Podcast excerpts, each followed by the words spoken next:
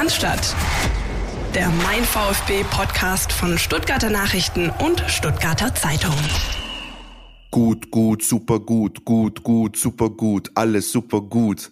Äh, wer jetzt diesen 90er Knaller des österreichischen Popstars Modo nicht kennt, äh, den verweisen wir dann eher auf Pep Guardiola, der mal gesagt hat, super, super, super. Also bei uns in dieser heutigen Folge, die, ähm, wie man so schön sagt, mit heißer Nadel gestrickt ist, weil der VfB ja noch am Mittwochabend gegen Wolfsburg gespielt hat. In dieser Folge geht alles ums Thema super. Super, nicht so super Spiele, super Vereinspolitik, super Chancen für die zweite Reihe, super Restprogramm und, und, und. Ihr könnt euch denken, worum es geht äh, und was natürlich auch das beherrschende Thema war in der Fußballwelt in dieser Woche. Philipp Meisel, da verrate ich nicht zu viel. Ne? Hi, grüß dich. Ja, natürlich. Wir wollen noch einen draufsetzen mit der Super, Super, Super League und äh, um die kümmern wir uns im Podcast Spezial, aber dazu später mehr.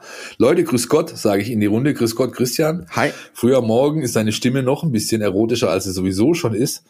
Und ähm, wer jetzt immer noch nicht weiß, dass Christian Pavlic nicht nur auf Trash-TV-Formate, sondern auch auf Euro-Trash-Music steht, dem ist wirklich nicht mehr zu helfen.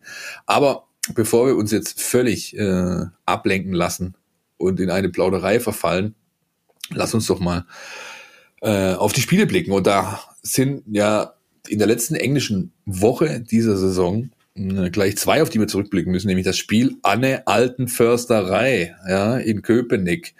Ähm, ich bin ja Gott froh, dass wir den Steffen Görsdorf so ein bisschen nachher ein, ein kleines, eine kleine Leitplanke gegeben haben, damit er nicht völlig äh, ausrastet. Aber was war denn das für ein Spiel, Christian? Ich habe ja als äh, großer Freund der Sektion Sportwetten äh, eine Nuller getippt. Mache ich selten, aber ich glaube, bei keinem anderen Spiel des VfB Stuttgart in den letzten Monaten hat sich so sehr angeboten wie bei, bei dem Spiel gegen Union.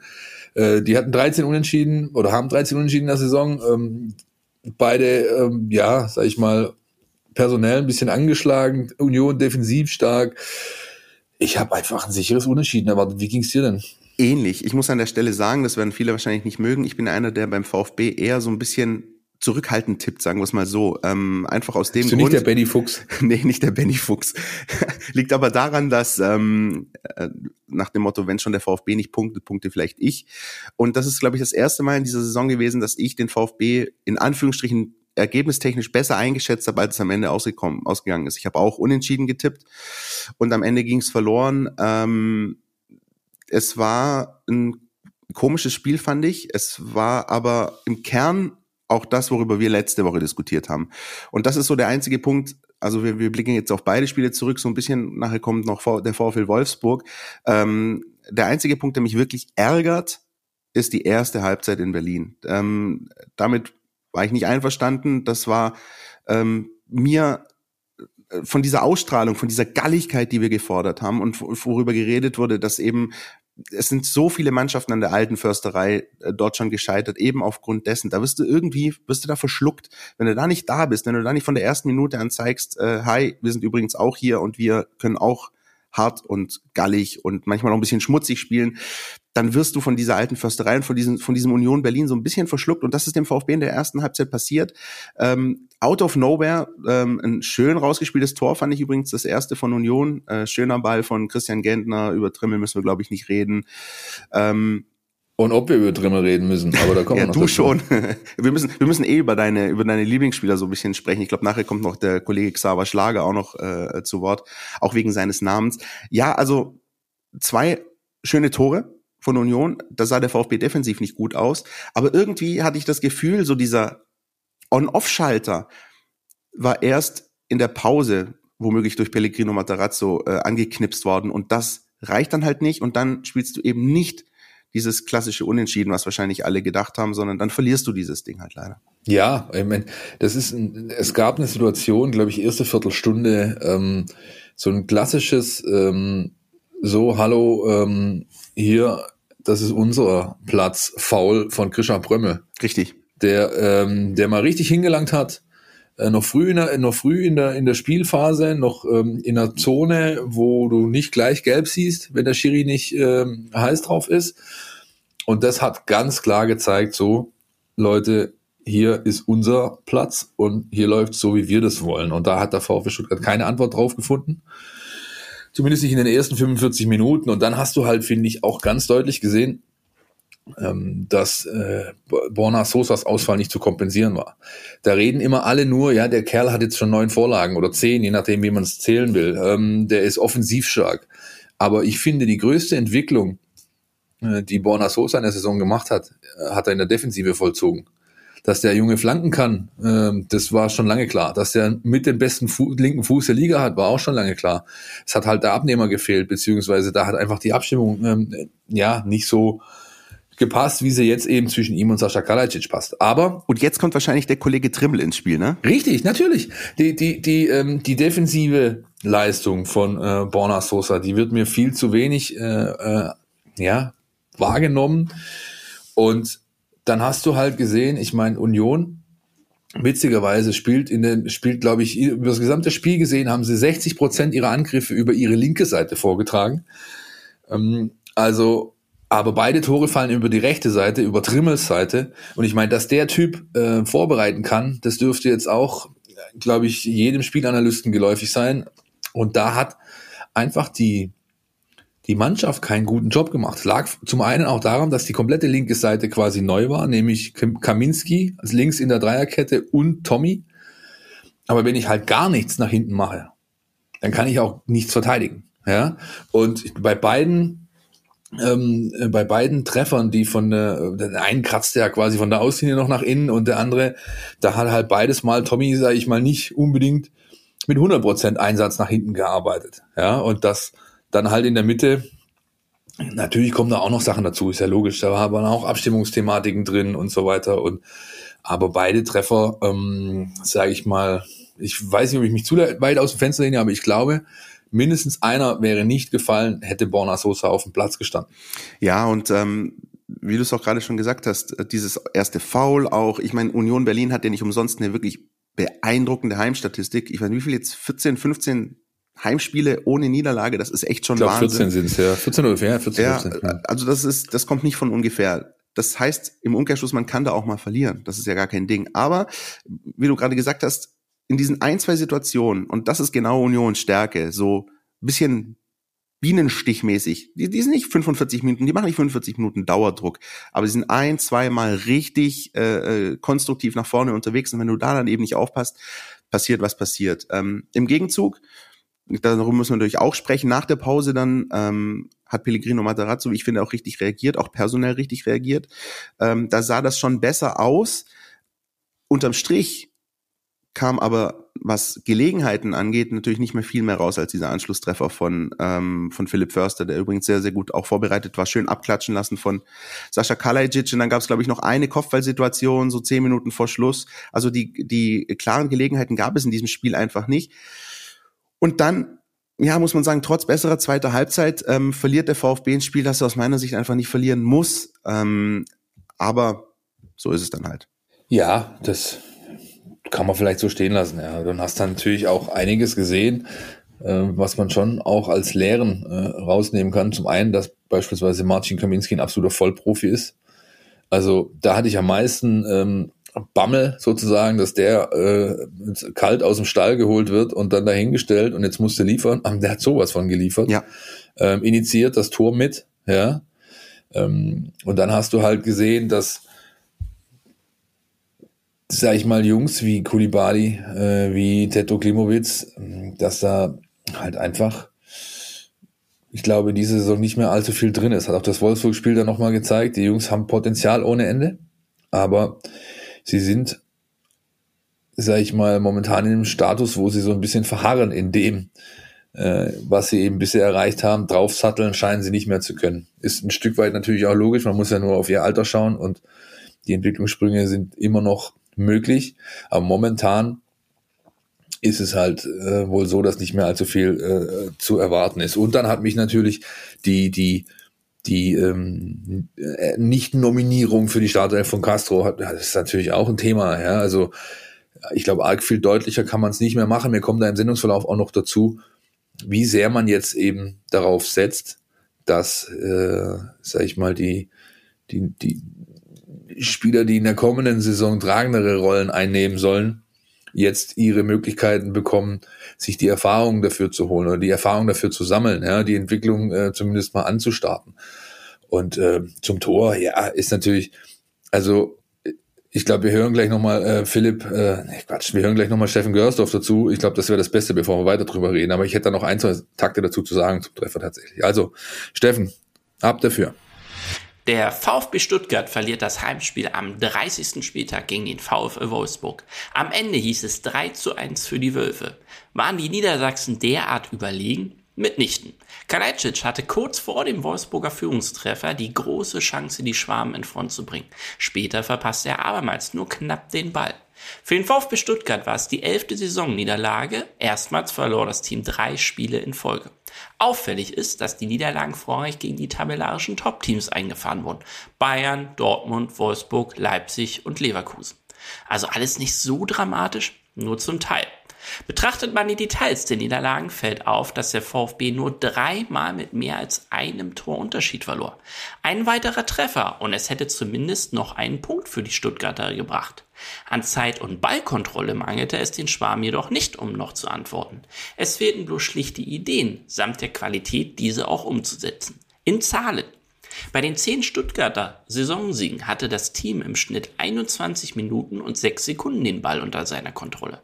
Bei besagten elf Niederlagen lag der Wert jedoch bei 25 Minuten und 30 Sekunden. Und auch bei den neun Remis hatte Stuttgart länger den Ball in den eigenen Reihen. Kurzum, wie zuletzt gegen den ersten FC Union Berlin und Wolfsburg hatte der VfB mehr Spielanteile, aber keine zwingenden Abschlüsse, die die Partie hätten noch kippen können. Das ist ein Vorgeschmack für die kommende Saison. Die Gegner fürchten das gefährliche Umschaltspiel der Stuttgarter und stehen deshalb tief. Der VfB muss also aus dem Positionsangriff heraus Tore erzielen. Unabhängig, ob es gerade unentschieden steht oder man einem Rückstand hinterherläuft. Union Berlin stand vor Saisonbeginn vor einem vergleichbaren Problem und holte mit Max Kruse einen Spielmacher, der diese Anforderungen erfüllt. Beim VfB muss es kein Neuzug Neuzugang sein, sondern die stärkere Einbindung eines Spielers. Philipp Förster. Gegen Wolfsburg war Förster der, der Pechvogel. Der erste vom Punkt und dann im Nachschuss vergab.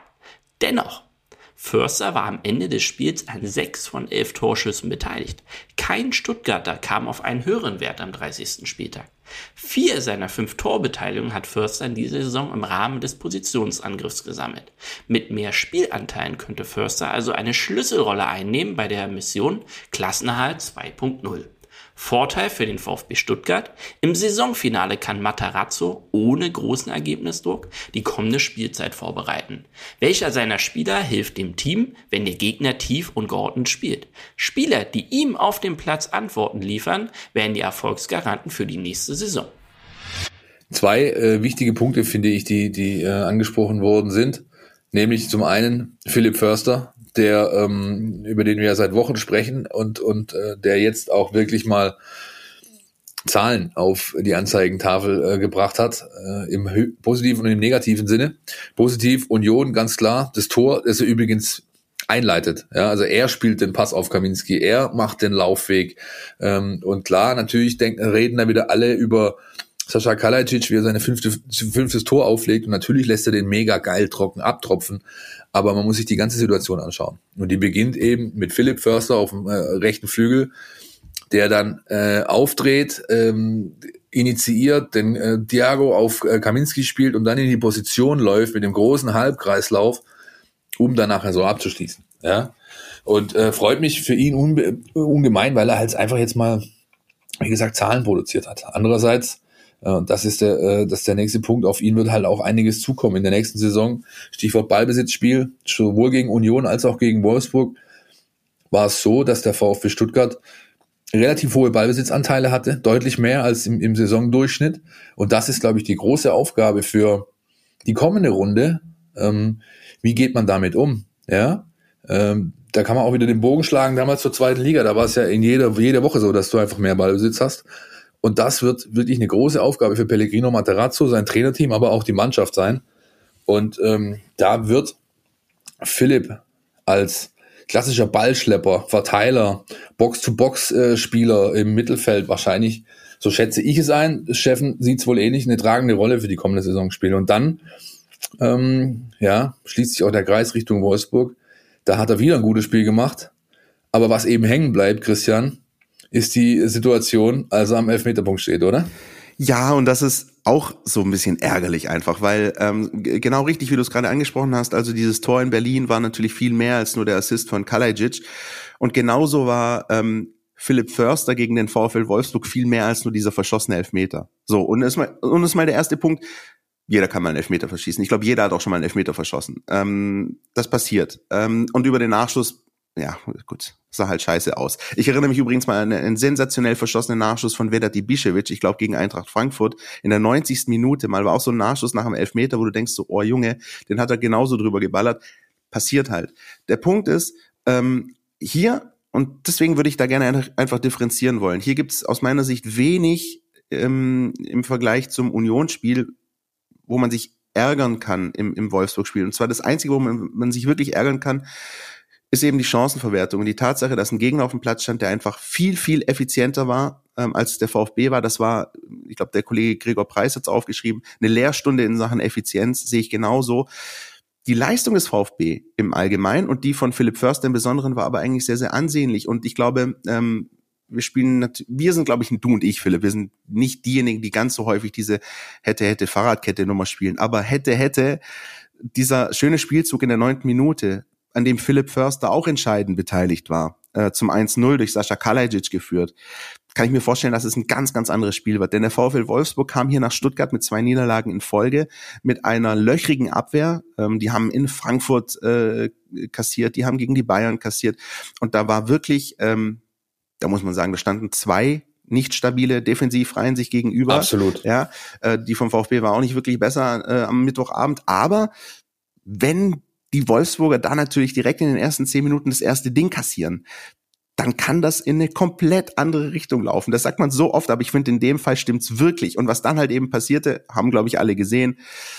Wolfsburg geht in Führung, dann der Elfmeter von Förster, nochmal unglücklich, äh, dann direkt das 0-2 und dann war das Spiel eigentlich, ja, durch. Ähm, da, da war es einfach schwierig, nochmal zurückzukommen, auch weil klar war, dass Wolfsburg nach der Pause äh, sich da besser äh, sortieren würde, nicht mehr ganz so löchrig dastehen würde wie in der Anfangsphase. Und oft ist es dann echt so, wenn so eine Mannschaft mit ein bisschen angeknackstem Selbstbewusstsein herkommt, wie eben Wolfsburg, von denen alle wissen, sie spielen gut. Aber ha, zwei Niederlagen in Folge, da weißt du, ja, wir sind, wir sind nicht ganz so safe.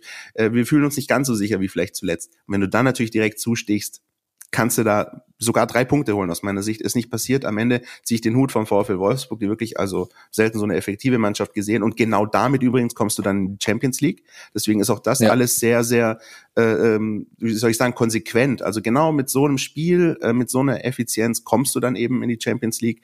Da ziehe ich den Hut und beim VfB hege ich da gar keinen äh, Groll, würde Markus Söder sagen, äh, Blick auf das Spiel. ähm, es ist, ähm, das ist so ein klassisches Lerneffektspiel gewesen gegen den VfL Wolfsburg, oder? Absolut, absolut, absolut. Ja, du hast natürlich, also ist für nochmal ein Satz vielleicht zu Sascha, äh, glaube ich, ist die erste hundertprozentige, seit er regelmäßig startet, die er liegen hat lassen. Er war ja mit äh, oder ist mit äh, Robert Lewandowski, glaube ich, der Spieler mit der besten Conversion Rate, also mit der Verwandlungsquote von diesen sogenannten äh, 100%ern. Ähm, und den lässt er liegen. Den macht er halt. Also man muss natürlich auch sagen, es gehören halt immer zwei dazu. Ja, Köln-Castells macht ein Riesenspiel. Ja, ja, Wahnsinn. Der VfB hatte vier, finde ich, hundertprozentige in der, in der ersten Halbzeit.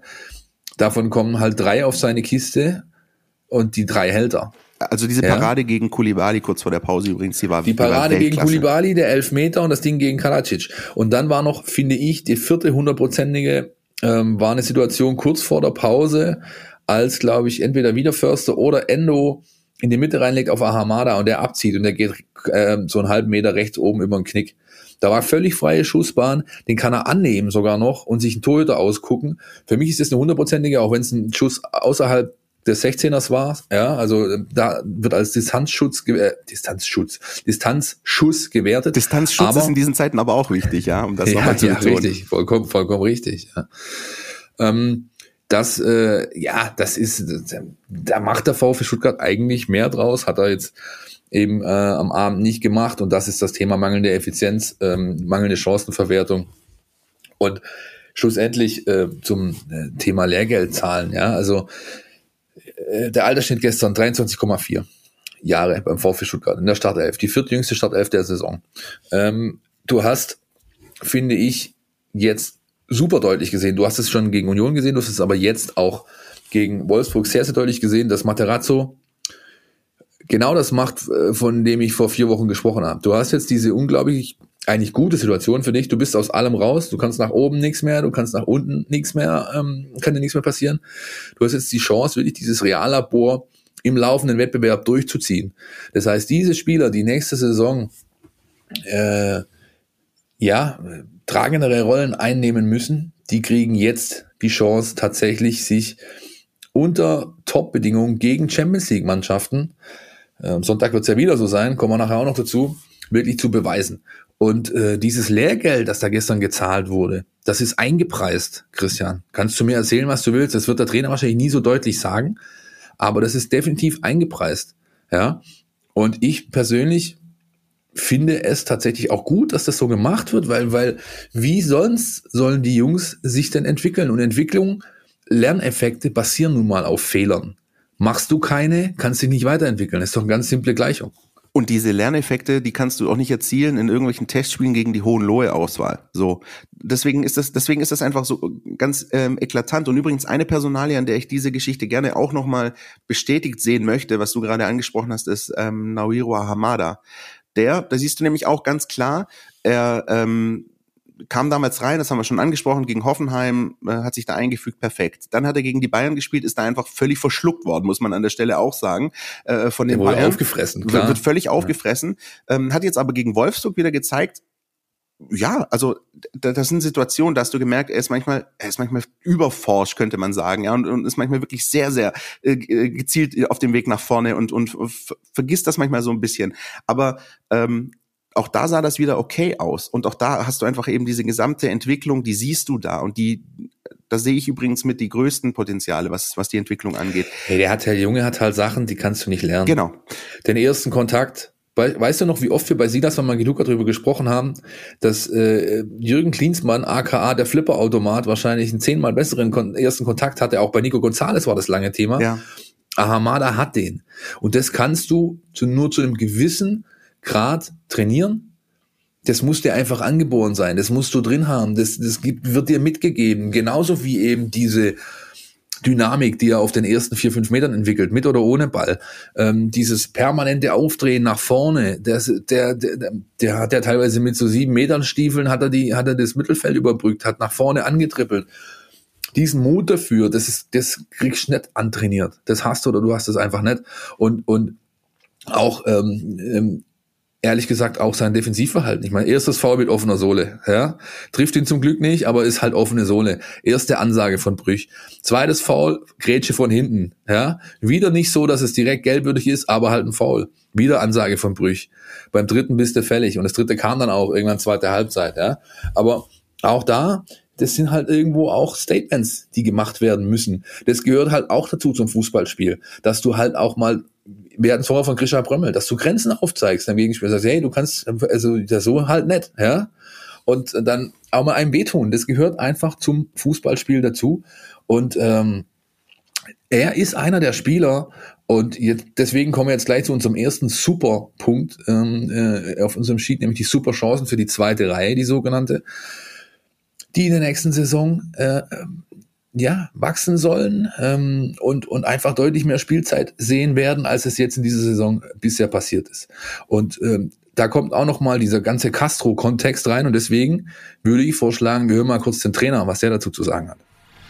Ja, mit, mit Gonzo ist es sicherlich der, der schwierigste äh, Personalentscheidung, äh, die in meiner Zeit, die wir treffen müssten. Äh, es gibt viele, viele Argumente, die, die für, für Gonzo sprechen. Ja, der hat äh, seine Rolle äh, dieses Jahr überragend äh, erfüllt. Ja, sportlich und menschlich ist er ein sehr wichtiger Spieler für uns. Äh, ja, leider gibt es auch andere Gründe, äh, warum man einen Spieler mitnimmt in die nächste Saison. Die eine ist natürlich äh, Kaderstruktur. Ähm, was für Spieler haben wir auf eine ähnliche Position beziehungsweise ein ähnliches Profil haben, die immer noch Vertrag haben. Das war nochmal die Erklärung vom Trainer, ähm, neben dem finanziellen Aspekt, der natürlich auch ganz klar eine Rolle spielt, weswegen man mit Gonzalo Castro nicht verlängert hat, äh, die dafür sprechen, warum ähm, man dieses angekündigte Reallabor jetzt auf dem Platz sieht, warum diese Jungs äh, Spielzeit bekommen und warum Entwicklung dem Trainer einfach sehr, sehr wichtig ist. Und da bin ich extrem froh, dass es so ein NLZ-Mann ist. Ja, ähm, ein, ein Trainer der alten Schule würde nicht so handeln. Ja, der denkt viel kurzfristiger. Ein, ein, diese alten Schlachtrösser, Martin Johl oder äh, Felix Magath, äh, Christian Groß, die hätten nie im Leben solche Entscheidungen getroffen. Selbst wenn sie das Material, was ich immer ein bisschen disputierlich anhöre, aber wenn sie das Spielermaterial zur Verfügung gehabt hätten, hätten die nie im Leben so gehandelt. Die sagen, ich schicke meine Schlachtrösser da raus, ich schicke meine beste Elf da raus, meine, meine erfahrenen Spieler, die richten mir das, die, die schaffen es für mich kurzfristig die Ziele zu erreichen. Jetzt hat der VfB Stuttgart sein großes Ziel erreicht, nämlich den Nichtabstieg. Der ist durch. Und er hat ein weiteres großes vor Augen, und das ist der Nichtabstieg in der kommenden Saison, ja, die viel, viel schwerer wird noch als diese, wo du mehr Werkzeuge brauchst, mehr Waffen, wo es nicht nur reicht, Umschaltfußball zu spielen, sondern musst mehr können. Und um das realisieren zu können, müssen deine Spieler sich entwickeln. Und genau das macht Materazzo jetzt. Und ich ziehe davon echt, muss ich sagen, den Hut, weil ich ähm, ja kann mir einfach so viele andere Konstellationen vorstellen, wo genau das, was wir jetzt hier sehen, worüber wir sprechen, nicht passiert wäre. Wie siehst du's? Ja, ich ähm, muss auch nochmal an das denken, was Steffen gesagt hat, also dass sozusagen auch taktisch auf den VfB was anderes zukommt, äh, auch in der kommenden Saison. Da genau. sind wir uns ja alle einig. Ähm, und das ist genau das, dieser Entwicklungsschritt, den du gehen musst. In deinem ähm, ersten Jahr als Aufsteiger ist es meistens so, da kannst du mit deinem Stil Fußball, den du spielen willst, den hast du, den implementierst du und mit dem versuchst du einfach die Liga zu halten. Das ist dem VfB geglückt. Jetzt mittlerweile ist es aber so, ne, die anderen 17 Bundesligisten sind auch nicht blöd, das heißt, die stellen sich auch ein Stück weit drauf ein, gegen wen sie da spielen, wie ähm, dieser Verein taktisch aufgestellt ist, gegen den sie da spielen. Das heißt, da wird auf den VfB eben was anderes zukommen. Und genau darum geht's jetzt. Und genau deswegen finde ich so Spiele, wie sie jetzt gegen den VfL Wolfsburg waren, eigentlich super, wirklich, auch wenn das Ergebnis am Ende nicht stimmt. Aber hier kannst du Plan B, C und D proben. Und hier kannst du gucken, was passiert, wenn der Gegner dich durchschaut, wenn der Gegner dir jetzt sozusagen auch den Ball hinstellt und sagt, mach du doch mal. Ähm, und das ist einfach wichtig, dass die Spieler einzeln, also als, als Einzelspieler sich entwickeln, aber eben auch in diesem Gesamtkonstrukt. Und das ist wahnsinnig wichtig. Dazu zählen auch die Spieler von der Bank. Dazu zählt eben, dass du reagieren kannst, dass du als Trainer Matarazzo weißt, ich kann mich darauf verlassen, wenn ich, was weiß ich, Darko Chulin auf einwechsel, dass der sich da einfügt in dieses Konstrukt und dass er das macht, weswegen ich ihn auf den Platz schicke. Ähm, und, und deswegen, ja, es ist eine, ich finde es ehrlich gesagt, auch wenn der VfB gerade in diesem sagenumwobenen Niemandsland ist, aber ich finde es eine wahnsinnig spannende Phase gerade für den VfB ja. sportlich. Und du siehst Spieler, die können es halt schon annehmen. Äh, Roberto Massimo gestern beispielsweise sehr sehr solides Fußballspiel gemacht, ja. Auch wenn er natürlich ähm, weiterhin äh, sag ich mal, dieser klassische Rollercoaster-Spieler ist. Also äh, bei dem ist ja alles Achterbahnfahrt. Er hat in der ersten, ersten Halbzeit hat er eine Situation, da geht er mit Vollspeed ins defensive Umschalten fängt ein Wolfsburger Angriff im vollen Lauf ab, klaut dem, glaube, der Xaver Schlager, der nachher dann das, das Tor macht, war's, klaut ihm den Ball zwischen den Füßen weg, dreht sofort auf, geht in die andere Richtung, Gegenangriff läuft, eigentlich du hast unsortierte Wolfsburger und dann muss halt der Pass kommen und Massimo schafft es, einen 3-Meter-Ball einen Meter an dem Abnehmer vorbeizuspielen. Ja? Chance tot, Ballbesitz weg, wieder von vorne. Ja, da, und dann die zwei, auch das Tor beispielsweise, das er ja mit einleitet, oder das beinahe Tor, nicht Quatsch, das den Elfmeter, den er, den er mit einleitet. Guter Laufweg, Raum erkannt, kriegt den langen Flugball gespielt, pickt den aus der Luft runter mit dem ersten Touch, der richtig stark war. Und dann muss er an dem Brooks vorbei. Was passiert? Er rutscht aus und so halb im Fallen ähm, äh, kriegt er den Ball dann doch noch und schießt ihm den an die Hand. Ja, das ist normalerweise auch verkackt eigentlich die Situation. Du kannst dich nur freuen, dass es anscheinend äh, trotz Stegemann und Brich, Stegemann saß glaube ich in, Berlin, äh, in Köln und Brich auf dem Platz dann doch gereicht hat nach äh, fünf Minuten Überprüfung, dass es ein Elfmeter wird. Ja, aber auch da hast du wieder gesehen, ähm, absolute Achterbahn bei äh, Roberto Massimo. Unterm Strich aber hat er eine richtig, ein richtig gutes Spiel gemacht, meiner Ansicht nach. Ja? Und, und ähm, äh, dann hast du, finde ich, auch dieses Thema Führung. Ähm, die du ja brauchst. Ja, du kannst ja Entwicklungsspieler noch und nöcher im Kader haben und die, denen auch Zeit geben und Raum, sich zu entfalten. Aber du brauchst eben dann doch für die nächste Saison ein, ein Gerüst, ja. Und da nimmst du mit Gonzo halt einen ganz elementaren Part raus, sagt der Trainer ja auch. Und das wiederum, äh, dass, dass das nach, äh, ähm, nachwächst, das kannst du ja nicht kaufen. Ja, äh, äh, Kollege Misslintat hat, hat erst vor ein paar Wochen in dem Podcast und auch im Gespräch bei uns, übrigens sehr interessantes Exklusivinterview, das wir letzte Woche hatten, könnt ihr gerne nochmal nachlesen in der App äh, mit Sven Misslintat, hat er eben auch gesagt, du kaufst dir keine Führungsspieler. Das ist Quatsch. Ja, sowas kauft man sich nicht ein, sondern sowas erwächst aus der eigenen Mitte. Und da sind eben jetzt Spieler gefragt und auch da hast du gestern, finde ich, bei dem Wolfsburg-Spiel Zeichen bekommen. Orel konnte ist einer der, Aurel Mangala ist einer der Spieler, auf, auf den es ankommen wird, der konnte sich natürlich nicht zeigen, ist verletzt. Wataru jetzt schon äh, Endo, glaube ich, das dritte oder vierte Spiel von Anfang an als Kapitän. Ja, er wird einer sein und hat natürlich gestern, wie wir das von ihm gewohnt sind, äh, stabil abgeliefert. Und äh, bei Waldi Anton beispielsweise ist auch einer, der in diese Kategorie mit reinspielt, den auch, der auch so gesehen wird, bestätigt ihr Missentat auch im Gespräch der hat gestern äh, eines seiner schlechteren Spiele gemacht, seit er beim VfB Stuttgart ähm, aufgeschlagen ist. Aber auch da, wie gesagt, ähm, ja, nur, die können nur in diese Führungsrollen reinkommen, wenn sie eben die, äh, die Chance dafür bekommen. Und deswegen ist es, was die Kaderstruktur angeht, glaube ich, nicht so unclever. Es ist riskant, es ist ein Gamble, aber nicht so unclever, den Gonzo da rauszunehmen gut, dass du jetzt die Personalie gerade am Schluss nochmal angesprochen hast, ähm, damit ich den Ball nochmal aufnehmen kann, weil ähm, das, was Sven Mislint hat gesagt hat, ist ja einfach auch, es ist nicht nur wahr, sondern es, es, es ist natürlich auch für jeden, der die Mannschaft aufbaut, nicht nur beim VfB, sondern generell einfach wichtig. Und auch da sind nochmal dran erinnert, auch Gonzalo Castro kam nicht her und war Führungsspieler, sondern auch das hat sich entwickelt, auch das hat sich rauskristallisiert mit der Zeit. Ähm, Gleiches gilt auch für, für Waldemar Anton und, und, und. Bei Wataru Endo war es genauso. Ich meine, da müssen wir gar nicht drüber diskutieren, dass der erstmal monatelang nur auf dem Trainingsgelände äh, Bälle geschleppt hat.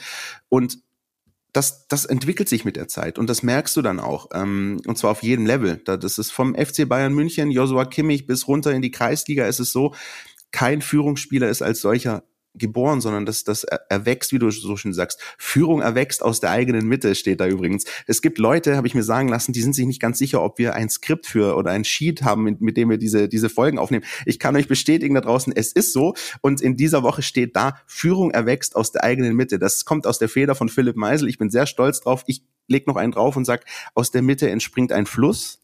Ja, ja großartig. Und das, äh, das, ist das ist genau der Punkt.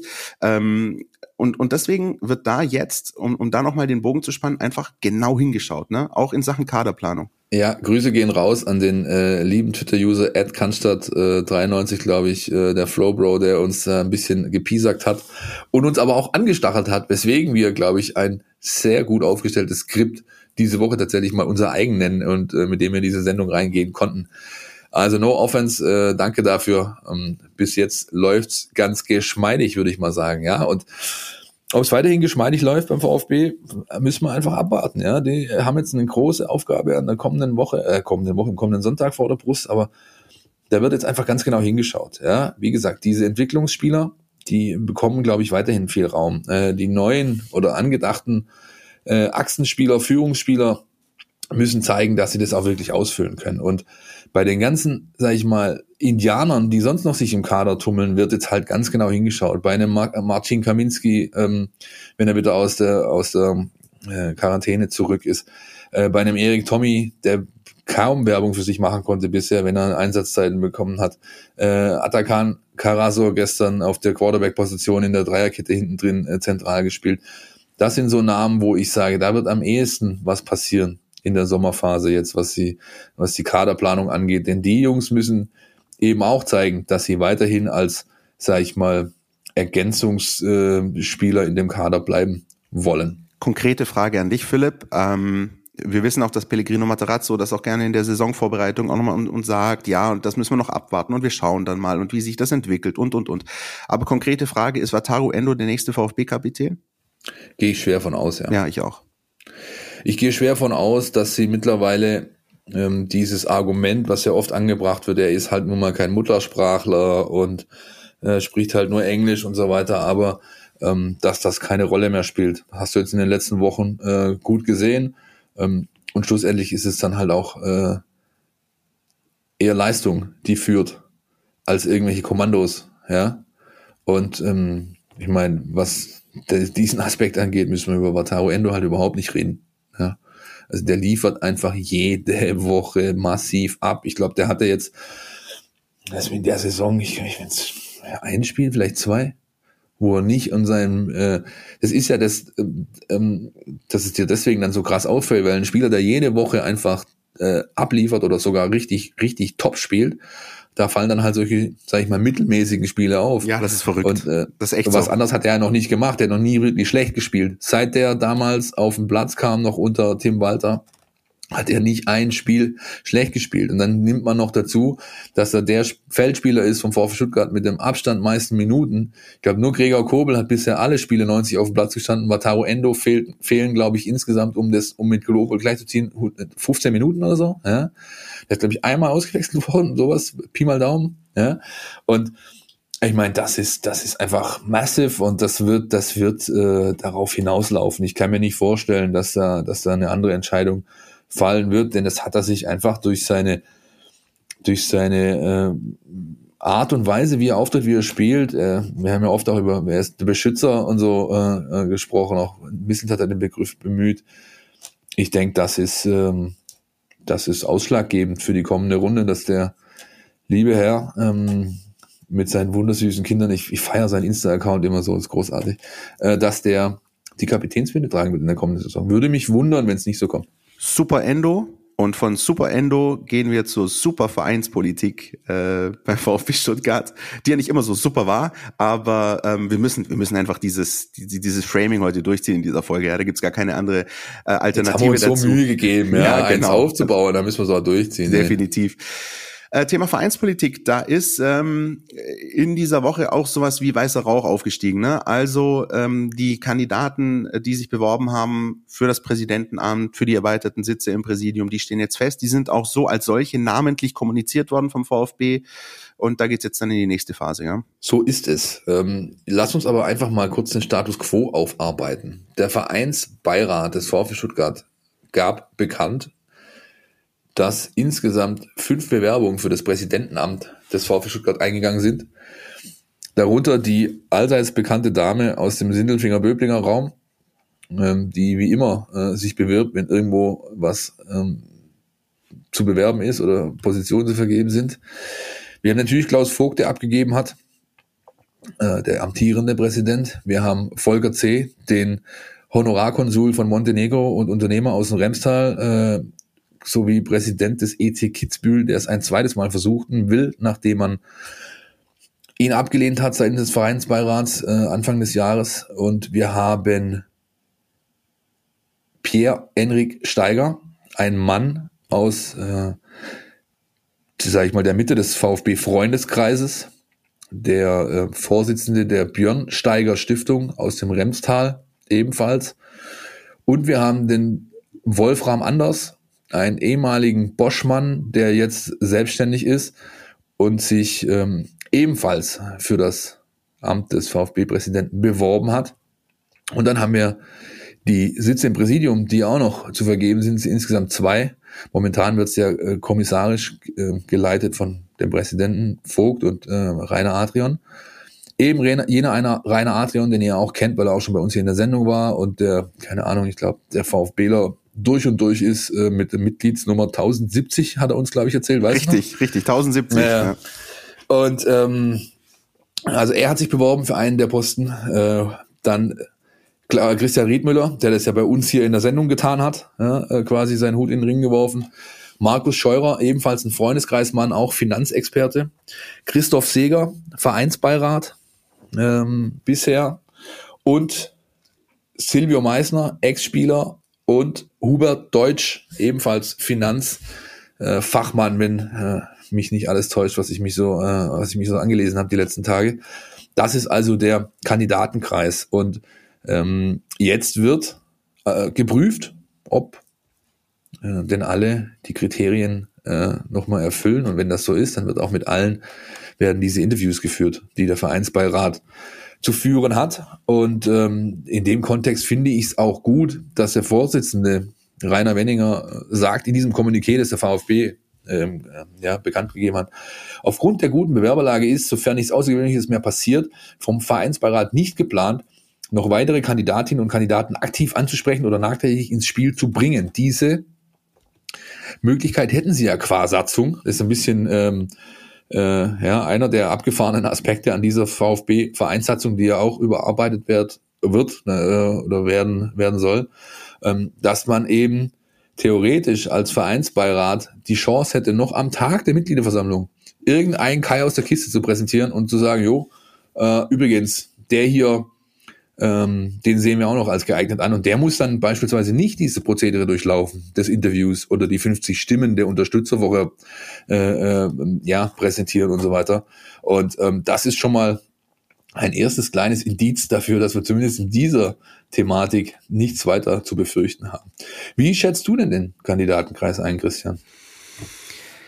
Ähm, illuster, wie sagt man das eigentlich? Wie sagt man, ein schönes das, Wort. Äh, das ist, ein, ist so, ne? Aus dem Lateinischen kommt das, glaube ich. Äh, also durchaus, ähm, da sind auch Namen dabei. Also nicht alle sind jetzt jedem immer super geläufig da draußen, aber ich denke, wenn, wenn äh, Namen genannt werden, wie ich mein Vogt, müssen wir nicht drüber reden. Ähm, äh, den kennen alle, äh, auch die Dame ist, äh, glaube ich, zumindest denen, die sich viel im Internet unterwegs sind, bekannt. Ähm, über über äh, C haben wir gesprochen.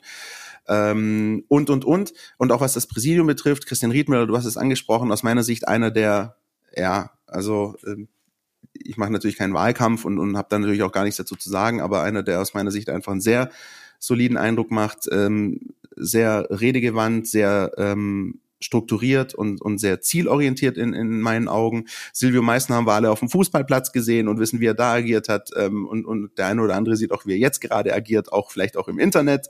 Ähm, das ist ähm, da sind viele gute Namen dabei. Ich glaube, der VfB kann sich wirklich nicht äh, beschweren. Ich glaube, ähm, auch das, was äh, Weniger gesagt hat, ähm, äh, kann man auch so stehen lassen, finde ich auch gut. Übrigens interessant, dass du doch mal dieses äh, Satzungsding äh, angesprochen hast, mit dass theoretisch dann am Tag äh, der Mitgliederversammlung sogar noch jemand herkommen kann. Ich habe da immer dieses Bild von Bernd Stromberg im Kopf, der da irgendwie reinkommt ins Büro. So, oh, hallo hier, äh, Leute, übrigens, äh, das hier ist Fritzle und Supermann, wählt den mal. Ja, ähm, das ist äh, schon ein bisschen crazy und skurril. Ich finde es aber gut, dass hier so, sofort der Riegel vorgeschoben wurde, dass die Namen stehen. Ich finde es übrigens auch gut, ähm, dass, dass die Namen kommuniziert wurden. Das ist dann auch offenbar mit den Kandidatinnen und Kandidaten auch so abgesprochen, denn die könnten ja theoretisch sagen, nee, Privatsphäre will ich nicht und so, war ja im letzten äh, Bewerbungsprozess anders. Da sind nicht alle Namen äh, kommuniziert worden, aber ich finde das gut, dass die Mitglieder wissen, ähm, womit haben sie es zu tun, wer bewirbt sich, wer wirft seinen Hut in den Ring und ähm, als nächstes bleibt einfach abzuwarten, welche zwei Kandidaten dann eben fürs äh, Präsidentenamt übrig bleiben. Ich glaube, das ist dann so der entscheidende Schritt, wenn wir dann wissen, wer gegen wen dann wirklich antritt. Ähm, und ähm, ja, das, das werden spannende Wochen, spannende Monate und ähm, ihr könnt euch auf eins natürlich verlassen da draußen. Wir werden das ähm, sehr genau beobachten und versuchen, so gut es geht, für euch einzuordnen. Ja, ich meine, der, der ein oder andere Kandidat hat sich ja schon ein Stück weit aus dem Fenster gelehnt. Ja? Äh, der Kollege äh, Sportskamerad C hat einen Elf-Punkte-Plan präsentiert mit äh, relativ ähm, ja, unterhaltsamen Vorschlägen drauf, sage ich jetzt mal, deren Realisierung, äh, da haben wir ja letzte Woche schon zumindest angerissen, äh, drüber gesprochen. Ähm, ja, es ist zum einen natürlich so, dass diese Vorschläge, diese elf Punkte verfangen bei den Leuten, verfangen können, ja, weil sie eben, ich will nicht sagen populistisch, aber zumindest populäre Maßnahmen äh, ähm, ankündigen, ja, Bierpreise runter, Eintrittspreise runter, ne, da freut sich natürlich der gemeine VfB-Fan, das ist ja logisch ähm, oder kann zumindest was damit anfangen, äh, wie es mit der Realisierung aussieht, äh, ob dafür beispielsweise Sponsoren gefunden werden können, die sowas dann finanzieren. Das ähm, würde ich mal eher vorsichtig betrachten. Und äh, der Herr Anders, der hat sich jetzt auch schon präsentiert äh, im Internet mit einem kleinen Video und hat äh, zwei Minuten 40 von der Tafel abgelesen, was er denn alles so kann und gemacht hat. Hat im Endeffekt seine Vita aufgearbeitet und ähm, ja, seine Kontakte in Südamerika ähm, hervorgestellt und ja, dann zwischenzeitlich aber, oder bevor er das Video gepostet hat, äh, vergessen gehabt, seinen Twitter-Account zu löschen, der natürlich dann gefunden wurde und äh, der auch relativ unterhaltsam war. Sagen wir es mal so, mit der einen oder anderen Äußerung.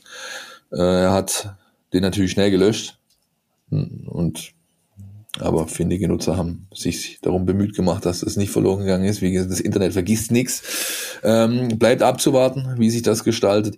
Also wenn ich es jetzt einschätzen müsste, würde ich sagen, das läuft auf einen Zweikampf Steger-Vogt raus. Äh, das sind die beiden, die, sag ich mal, die professionellsten Ansätze haben, was man so jetzt bisher hört, ähm, vor allem aus der Ste äh, Steigerecke, ähm, die halt aber auch ähm, ja, glaube ich, einfach vom Gesamtprofil her das meiste hergeben. Ja, oder bei dem Steiger schätze ich es einfach so ein, dass der sich durchsetzen wird. Die Entscheidung wird der Vereinsbeirat treffen, ähm, wo jetzt auch wieder unser Freund äh, Wolf Dietrich Erhardt zurückgekehrt ist, der eigentlich sein Amt niedergelegt hat und bis zur Mitgliederversammlung im Sommer ruhen lassen wollte. Aber aufgrund der Gemengelage äh, scheint ihn etwas bewogen zu haben, wieder zurückzukehren. Und ich ähm, meine sagen zu können, dass es nicht unbedingt nur seine eigene Entscheidung war, sondern dass da ein Wind ganz gehörig aus einer Richtung äh, weht. Und ich habe es ja letzte Woche schon gesagt, wir werden, Christian, eine sehr, sehr unterhaltsame Zeit erleben in den nächsten Wochen. Ähm, ich bin jetzt erstmal gespannt darauf, weil das ist das Konkrete, wie es jetzt weitergeht. Wie diese Interviews laufen, wann der Vereinsbeirat sich entscheiden wird für welche Kandidaten, die dann ins Rennen geschickt werden, ganz grundsätzlich, unabhängig von der Qualifikation aller Kandidaten, ist das eingetreten, was ich mir erhofft habe, wo wir auch letzte Woche drüber gesprochen haben, nämlich, dass es genügend Leute sind, auch Leute, die eine entsprechende Qualifikation mitbringen äh, und die äh, auch, soweit ich das einschätzen kann, bei den, die ich persönlich kenne, auch das Herz einen richtigen Fleck haben für diese Aufgaben, für die sie sich bewerben. Und ähm, dann schauen wir jetzt einfach mal, was da nächste Woche bei rumkommt. Ich bleibe aber, Christian, äh, dabei, dass wir wahrscheinlich wieder Zustände erleben werden, wie sie leider am Anfang des Jahres schon der Fall waren und äh, wir dann plötzlich wieder jede Woche Vereinspolitik Schwerpunkte setzen müssen in unserer Sendung, weil da schon wahrscheinlich mit allerhärtesten Bandagen gekämpft werden wird. Äh, diese Indizien sind einfach da, äh, um den Wahlkampf, sage ich mal, zu gestalten oder mitzubestimmen. Das ist übrigens auch ein Punkt, ich glaube, du und ich auch, wir das können wir auch verraten. Wir genießen gerade ein bisschen diese Wochen auch, äh, seit äh, gerade da so ein bisschen Ruhe eingekehrt ist. Deswegen können wir da auch mal ein bisschen lockerer, auch mal ein bisschen flapsiger auch sein hier in unseren Folgen und auch mal ein bisschen unsere, ich soll mal sagen, auch unsere positive Ader und unser, unseren schlechten Humor manchmal auch nach draußen tragen in die Welt, weil, weil der VfB gerade wirklich äh, verhältnismäßig ruhige Wochen erlebt. Wir wissen, dass es anders war. Wir wissen, ähm, das waren, das waren auch für uns anstrengende Wochen äh, zum Jahreswechsel. Und ähm, wir können natürlich auch nicht ausschließen, dass äh, irgendwie sowas in die Richtung irgendwann mal wiederkommt. Und darauf müssen wir gefasst sein. Das stimmt, da hast du völlig recht. Deswegen müssen wir die Zeit jetzt ausnutzen, äh, in der wir noch äh, ein bisschen auch ein bisschen rumblödeln können und wirklich der, der Sport noch im Fokus steht. Ähm, Finde ich persönlich ehrlich gesagt ganz angenehm. Und ich hoffe, ihr da draußen auch. Und was übrigens auch wichtig ist, das noch an der Stelle, Philipp Meisel, ich bin sehr, sehr froh, dass du das Wort untergebracht hast in dieser Folge. Das Wort, ich nenne es jetzt nicht, äh, aber das freut mich. Es ist das Wort gefallen und jetzt kommt der Jingle. NLZ News. Neues von den Nachwuchsmannschaften. Auch in unserem NLZ Newsflash ist diese Woche eine ähnliche Gemengelage gegeben, wie sie bei den Profis und Pellegrino Matarazzo gegeben ist, nämlich wir haben zwei Spiele, über die wir sprechen müssen und wir haben jede Menge Nachwuchsspieler, die so langsam aber sicher Einsatzzeiten, Kadernominierungen bekommen, die äh, ja darauf hindeuten, dass auch in diesem Kader jede Menge Bewegung ist. Und auch da gibt es Spieler, die halt momentan wirklich um eine Verlängerung spielen. Auch zu einem von denen kommen wir nachher noch. Erstmal die nackten Ergebnisse. Spitzenspiel gegen Offenbach. Wir haben letzte Woche eine herbe Klatsche erwartet, zumindest ich. Ja, und ich habe mir dann für 9,01 Euro den Livestream bei Kickers TV gegeben, haben mir das am Samstag reingezogen, noch vor dem Spiel des VfB, des großen VfB. Und sie haben sich wirklich top geschlagen, zumal mit einer Mannschaft, wo sechs Stammspieler gefehlt haben. Ja, Mack, Aidonis, äh, Stein, Sögler, ähm, jetzt kriege ich natürlich, ah, äh, Sanko und den sechsten kriege ich natürlich nicht zusammen. Aber wirklich stark äh, gegen, äh, gegen Offenbach und Unentschieden geholt beim Spitzenteam. Die waren richtig angefressen, ja, nach dem 1 zu 1, weil die haben sich natürlich ganz klar mit drei Punkten gerechnet in ihrem Aufstiegskampf. Und dann am Dienstagmittag 14 Uhr Sieg im Spiel der Zweitvertretung gegen die TSG Hoffenheim 2. Und da ein Spiel gedreht. Auch extrem wichtig für eine Mannschaft äh, 0-1 zurückgelegen durch einen Elfmeter, glaube ich. Und nee, der, es lag, es stand 0-1 und äh, dann ähm, wurde ein Elfmeter gehalten zum potenziellen 0-2. So, so ist es richtig, genau richtig. Äh, Sebastian Hornung, äh, der Hexer im Tor von Frank Fahrenhorst sozusagen, hält den Elfmeter. Äh, und dann dreht der VfB das Spiel, Ausgleich Sögler und das Siegtor von Marco Paschalic äh, hat das Ganze dann nach Hause gefahren. Jetzt 49 Punkte, 9 Spiele Rest, siebter Platz und die gleiche Ananas-Situation wie bei den Profis auch. Nach oben geht nichts, nach unten wird nichts mehr passieren. Also Zeit für Entwicklung und für Bewerbungen für die kommende Saison. Und da ist zuallererst Marco Paschalic zu nennen, der in den letzten Wochen stark spielt, äh, in der Saison mit Höhen und Tiefen äh, absolviert hat bisher und äh, dessen Vertrag zum Saisonende ausläuft, soweit ich weiß. Äh, er ist 20 Jahre alt, kann also noch einen Anschlussvertrag beim VfB auf jeden Fall bekommen und äh, scheint genau diese Gemengelage gerade für sich auch zu erkennen und äh, jetzt reizt ja, das aber zuletzt, aus der Philipp Meisel hier. Ja, ja. Zuletzt hat er wirklich stark gespielt, muss man sagen, und er ist einer ähm, trippelstarker links außen, ähm, extrem gute Ballführung auf engem Raum, starke Standards, guter Schuss, also da ist da ist eigentlich schon jede Menge Potenzial. Da würde mich nicht wundern, wenn der auch noch im nächsten Jahr im Brusttrikot kickt. Und bis dahin findet man vielleicht auch raus, ob er mit dem Kollegen Paschalic von Atalanta Bergamo verwandt ist. Ähm, äh, Marco kommt aus Karlsruhe, soweit ich weiß, und der andere Kollege kommt aus Monnen, soweit ich weiß. Vielleicht ja doch verwandt und verschwägert. Nicht verwandt und verschwägert, Christian, sind die Kollegen Leo Münst, äh, Thomas Castanaras und Lukas Laubheimer. Leo Münz äh, mittlerweile nicht nur sein Debüt gefeiert, sondern auch sein Startelfdebüt, nämlich gegen Offenbach als Sturmspitze. Leo ist ja so ein klassischer offensiver Mittelfeldspieler, kann Achter, Zehner, kann aber auch mal auf dem Flügel außen. Als Stürmer habe ich ihn jetzt noch nicht gesehen, aber äh, der Frank Farnhorst meinte einfach, jo, warum denn nicht? und hat ihn einfach mal da vorne reingeworfen, hat es ganz gut gemacht. Äh, gegen Hoffenheim jetzt äh, von der Bank wiedergekommen. Und da in beiden Spielen saß Lukas Laubheimer auf dem äh, auf der Bank ist ein Spielertyp wie Luca Mack, kann viel, nix so richtig gut, ja, aber vieles halt sehr ordentlich, spielt mal in der Abwehr, spielt mal im defensiven Mittelfeld, ist ein sehr ballgewandter Spieler, sehr kluger Spieler, kann die langen und die kurzen Pässe, hat das Auge. Und Thomas Castanaras, äh, seines Zeichens griechischer Junior-Nationalspieler, Stürmertyp, relativ lang aufgeschossen, äh, Lulac und, und bei Nico Willig normalerweise im Kader, auch er saß jetzt zumindest einmal auf der Bank.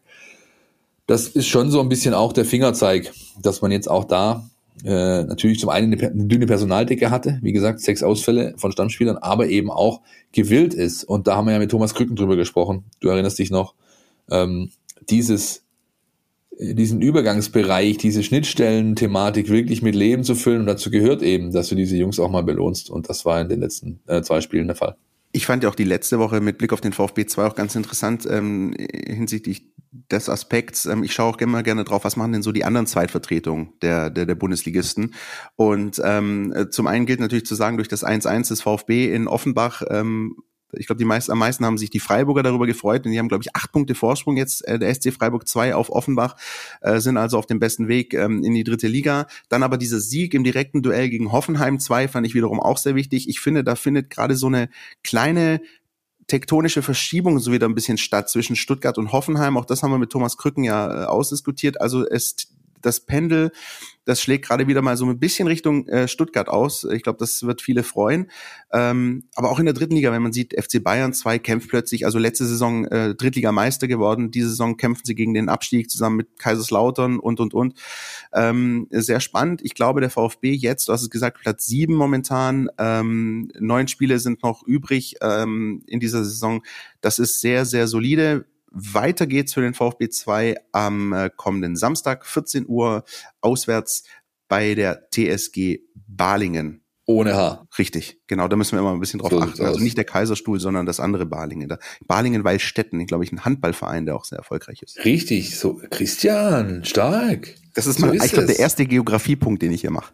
Jawohl wird zukünftig vielleicht in das ein oder andere Podcast Spezialvölkchen äh, mit einfließen, aber auch dazu an anderer Stelle vielleicht mehr. Lass uns mal auf das Spiel noch blicken, das am Sonntag ansteht für den großen VfB, nämlich eine kleine Auswärtsfahrt nach Leipzig. Austertraum für RBL? Fragezeichen, Christian. Ausrufezeichen. Also du sprichst dich an auf die Chance äh, von Leipzig Meister zu werden. Die haben jetzt zehn Punkte Rückstand, haben tatsächlich das Kunststück vollbracht, gegen den ersten FC Köln zu verlieren, äh, mit, mit 2 zu 1. Auch ein Spiel, das sie eigentlich nicht verlieren dürfen. Äh, davor haben sie schon 0-0 gegen Hoffenheim ähm, gespielt daheim also wir diskutieren seit Jahren ja darüber, wer könnte mal die Bayern ablösen und ist Dortmund dran und ist Leipzig dran. Über Dortmund müssen wir in dieser Saison nicht sprechen. Leipzig lässt einfach auch viel zu viele Punkte gegen diese, diese kleinen Vereine liegen. Äh, die haben, die haben auch im Hinspiel schon gegen Köln nicht gewonnen, also zweimal gegen Köln Punkte liegen lassen. Jetzt gegen Hoffenheim, ähm, haben meines Wissens in Mainz verloren. So, so kannst du nicht deutscher Meister werden. Punkt Ende aus. Ist aber nicht das Thema aus VfB-Sicht. Und ähm, aus VfB-Sicht ist eher das Thema, glaube ich, was uns beschäftigt. Die, also die Leipziger hängen ja für sich gerade auch in so einem, in ihrem eigenen Niemandsland. Ja, also die, die können nicht mehr Erster werden, die können auch nicht mehr Dritter werden, wahrscheinlich.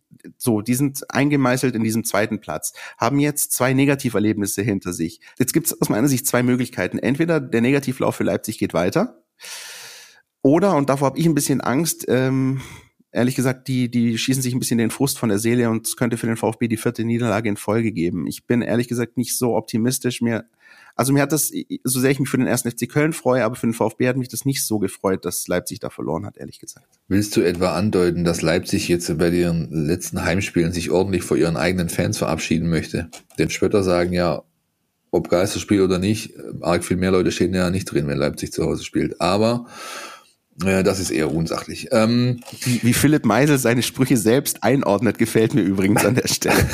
ja?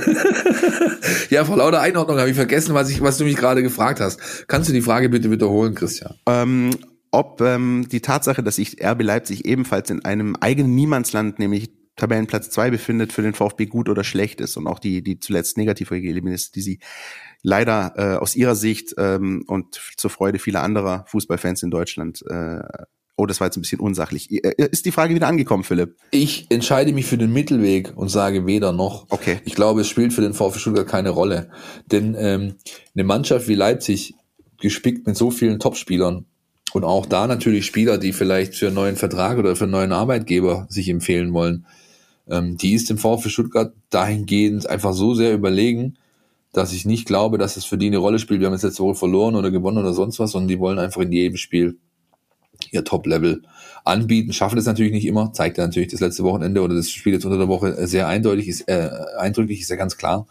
Aber ich glaube nicht, dass das für eine Mannschaft, die so ambitioniert ist und in solchen Kreisen sich bewegt, eine großartige Rolle äh, spielt. Ähm, äh, für mich ist es ein anderes Thema, ähm, was eine Rolle spielt in diesem Duell. Aber bevor wir uns dem widmen oder ich das zur Sprache bringen möchte, würde ich gerne mal hören, was unser Jonas Bischofberger zu sagen hat, unser Taktikexperte. Die Mein VfB Taktiktafel. Hier geht's ins Detail. Nach dem Hinspiel zwischen Stuttgart und Leipzig hat äh, Pellegrino Matarazzo davon gesprochen, dass Leipzig der mit Abstand beste Gegner des VfB gewesen sei bis dahin. Ähm, das ist eine Einschätzung, die vielleicht auch ein bisschen davon gefärbt sein mag, dass äh, sich die Spielweise der beiden Teams durchaus ähnelt. Ähm, aber trotzdem zeigt sie, dass es wahrscheinlich auch diesmal ein besonders schweres Spiel für den VfB werden wird. Leipzig äh, spielt eben wie der VfB auch äh, einen sehr facettenreichen Fußball äh, mit gutem Ballbesitz, gutem Pressing, aber gleichzeitig auch sehr, sehr guten Umschaltmomenten. Ähm, also vor allem das Gegenpressing ist schon sehr intensiv äh, und druckvoll von Leipzig äh, und sie versuchen ähm, dann auch sehr viel durchs Zentrum zu spielen, ähm, weil sie auch einfach sehr viele von diesen Spielertypen im Kader haben, ähm, die im zentralen Mittelfeld als Sechser, Achter, Zehner ähm, zu Hause sind. Und sie versuchen dann eben sehr viel übers Zentrum und die Halbräume zu machen und auch von außen immer wieder diagonal in die Mitte zu eröffnen äh, und von dort dann eben hinter die Abwehr durchzubrechen. Ähm, Im Hinspiel hat der VfB das mit einem 4-3-3 gegen den Ball gekontert ähm, wo dann drei Sechser relativ tief verteidigt haben, um eben genau das Zentrum äh, mit mehr Spielern zu verteidigen. Ähm, Köln hat jetzt unter der Woche auch mit einem Konteransatz und ein bisschen Glück Erfolg gehabt gegen Leipzig. Ähm, das heißt, mit schnellem Spiel nach vorne ähm, kann man Leipzig äh, also auch zusetzen, äh, wenn man da ähm, auf die richtigen Momente wartet und äh, die dann effizient nutzt. Beim VfB muss man mal schauen. Man hat ja nach wie vor ein paar personelle Zwänge. Ähm, das beschränkt natürlich auch die, die taktischen Anpassungsmöglichkeiten. Daher könnte es durchaus schwierig werden, irgendwas zu finden, über das der VfB sowohl taktische Vorteile rausholen kann und gleichzeitig immer noch äh, die Spieler äh, auf ihre besten Positionen bringt. Ähm, wahrscheinlich wird also auch der VfB wie Köln unter der Woche äh, ein bisschen Glück brauchen, um gegen Leipzig eine Chance auf den Sieg zu haben.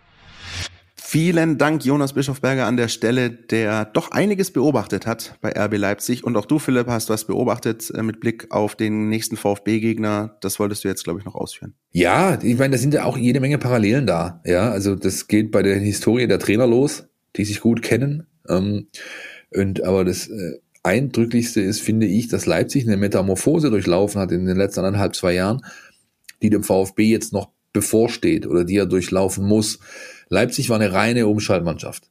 Pressen, gegenpressen, umschalten, umschalten, umschalten, umschalten. Ja, das kombiniert mit ihrer Qualität, die sie haben, durch äh, Neuzugänge aus ihrem äh, Farmteam aus Österreich beispielsweise, das ist sich, die sie sich permanent holen, die haben natürlich dazu geführt, dass die Mannschaft sportlich erfolgreich dasteht, wo sie jetzt gerade ist. Aber das hat halt nur zu einem gewissen Grad gereicht. Und was, man, was Nagelsmann die letzten anderthalb, zwei Jahre dort angestoßen hat, was man jetzt halt deutlich sieht, ist, Leipzig kann jetzt auch Ballbesitz.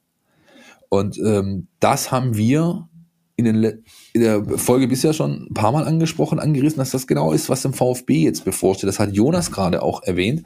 Und das ist für mich so dieses Motto, unter dem das Spiel aus VfB-Sicht für mich steht, nämlich du hast jetzt Anschauungsbeispiel und Aufgabe zugleich vor der Brust äh, etwas, was dich in Zukunft erwartet, nämlich schon nächste Saison, dass du eben mehr Waffen brauchst, mehr Werkzeuge in deiner Kiste, als eben nur diesen klassischen über Umschaltfußball, überfallartigen Umschaltfußball, den der VfB vor allem in der Hinrunde gezeigt hat.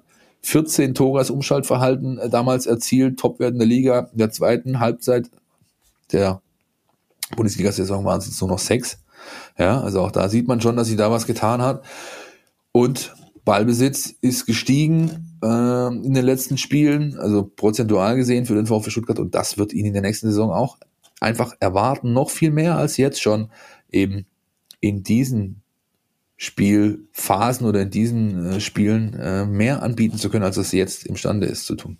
Es ist definitiv das nächste sehr interessante Spiel in dieser Reihe für den VfB Stuttgart. Ähm, nach Union Berlin, Wolfsburg, jetzt RB Leipzig. Auch das Niveau, zumindest tabellarisch, steigt immer mehr. Und ich weiß, dass Pellegrino Matarazzo ein Trainer ist, der ähm, hat bei sowas immer auch gerne die Hinrundenbegegnung im Blick. Also der schaut sich dann auch oft gerne die Hinrundenbegegnung nochmal an, fragt sich, was ist da gut gelaufen, was ist schief gelaufen. Und ähm, wir erinnern uns, im Hinspiel gegen Leipzig, da gab es doch Phasen, wo der VfB echt auch schon in den Seilen hing und uns echt Leipzig dem VfB schwer gemacht hat. Am Ende hätte man sogar noch äh, durch äh, Waldemar Anton 1-1 spielen können. Am Ende ging es 0-1 aus, aber auch da bin ich eben gespannt darauf, wie ähm, bewertet Pellegrino Matarazzo diese Hinrundenniederlage mit Blick auf das Rückrundenspiel jetzt. Also was kann er daraus lernen, ähm, um es da möglicherweise besser zu machen? Ähm, ich werde sehr darauf achten. Also mich interessiert, wer wird wie den Ball haben. Ballbesitzphasen, finde ich, wird ein sehr, sehr großes Thema sein am Sonntag. Und dann, ja, das kannst du natürlich nicht verhindern, hat es bei RB Leipzig den einen oder anderen Spieler, der den Unterschied ausmachen kann, der auf dem Platz stehen wird. Und ähm, die muss der VfB halt im Griff haben. Das ist übrigens auch ähm, der Player to Watch, äh, den wir definiert haben, ist übrigens auch Sinnbild für diese Entwicklung von Leipzig hin zum Ballbesitzfußball. Denn Danny Olmo kann Ballbesitzfußball. Er kann natürlich auch umschalten. Äh, er ist laufstark, zweikampfstark, ähm, offensiv stark, zumindest hat er den Drang. Ich glaube, ich 65, 70 Mal schon aufs Tor geschossen. Kaum ein Spieler in der Liga hat mehr. Im Vergleich zu der schon eingangs mal angesprochenen Conversion Rate kann man eben auch ziehen. Kaum ein Spieler macht weniger aus seinen Schüssen als Dani Olmo. Ich glaube, der hat bisher relativ wenig getroffen und ähm, auch vorgelegt. Aber das ist eben ein klassischer Unterschiedsspieler. Auch ein Spieler, der gerade mit Leipzig wächst. Ja, der, du kennst ihn ja gut aus der, aus dem Nachwuchs und auch aus, aus, aus, aus von Dinamo Zagreb kam er ja. Ähm, an dem kann man ganz gut ablesen, was da in Leipzig gerade los ist und auch welches Potenzial da noch schlummert, nämlich, ja. Und ähm, wird spannend sein, wie der VfB Stuttgart ihm begegnet oder der Mannschaft an sich, aber auch äh, Olmo im Speziellen begegnet und ob es dann mal wieder reicht oder ob es mal überhaupt reicht für einen VfB-Erfolg gegen Leipzig, weil die haben bisher, seit man in der Bundesliga aufeinander trifft, auf dem Top-Level, glaube ich, noch nichts gerissen, die Schwaben in diesen Duellen. Ein super spannendes Spiel, ich freue mich drauf.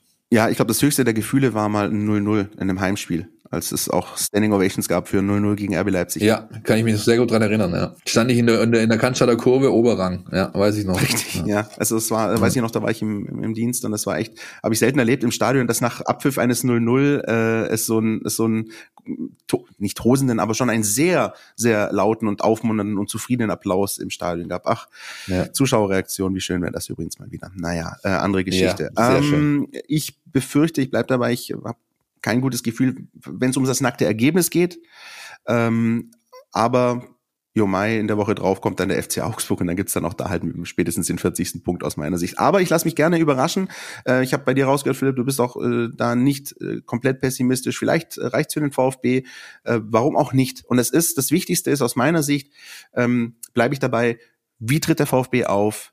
Wie stellt er sich dem entgegen? Wie agieren die, äh, die Spieler aus der super zweiten Reihe und ähm, ja, das wird echt ein interessanter Sonntagnachmittag. Ein super, super, super Sonntag. Ja. Auch das noch. Und jetzt mal ganz ehrlich, ich habe ja letzte Woche davon hier schwadroniert, dass sich der VfB Stuttgart mit dem Champions League Teilnehmer Borussia Dortmund auf Augenhöhe bewegt hat, trotz aller Ausfälle und dies, das, Ananas. Natürlich wird es, die Ausgangslage ist doch keine andere. Ja, Leipzig ist genau dasselbe Kaliber.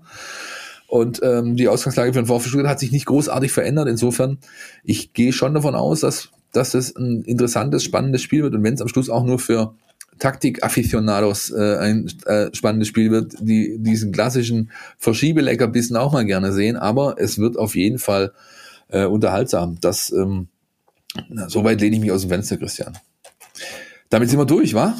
Ich denke, wir haben ähm, die beiden Spiele betrachtet. Wir haben uns ein bisschen mit der Vereinspolitik auseinandergesetzt. Wir haben die Taktikexperten zu Wort kommen lassen. Wir haben ein Spiel am Sonntag in Leipzig. Ich glaube, an dieser Stelle oder für, dafür, dass wir hier Donnerstagvormittag äh, zu Zeiten, wo wir normalerweise, also ich will nicht sagen kurz nach Sonnenaufgang, aber also, ich, ich finde es okay, ja, also solide Nummer. Wir haben noch zwei Dinge, auf die ich gerne hinweisen würde, nämlich zum einen äh, Dank habe ich zu sagen, tatsächlich, und glaube ich du auch, und vor allem Lukas äh, Klaus, unser fleißiger Werki, der den Instagram-Account bei uns äh, hauptsächlich bespielt. 8000 Follower haben wir diese Woche gemacht auf Instagram. Das ist äh, ein Meilenstein, freut uns sehr, motiviert uns, motiviert vor allem Lukas, der da richtig Bock hat und sich richtig reinfuchst in dieses Thema. Also, falls ihr es noch nicht getan habt, schaut vorbei, liked uns auf Instagram, äh, dort unter mein VfB zu finden. Und natürlich haben wir um im äh, großen Thema zu bleiben, noch eine super, super, super Podcast Spezialfolge, die am Freitagmorgen auf euch wartet in unserer App, exklusiv für App-Nutzer, für mein VfB Plus-Nutzer.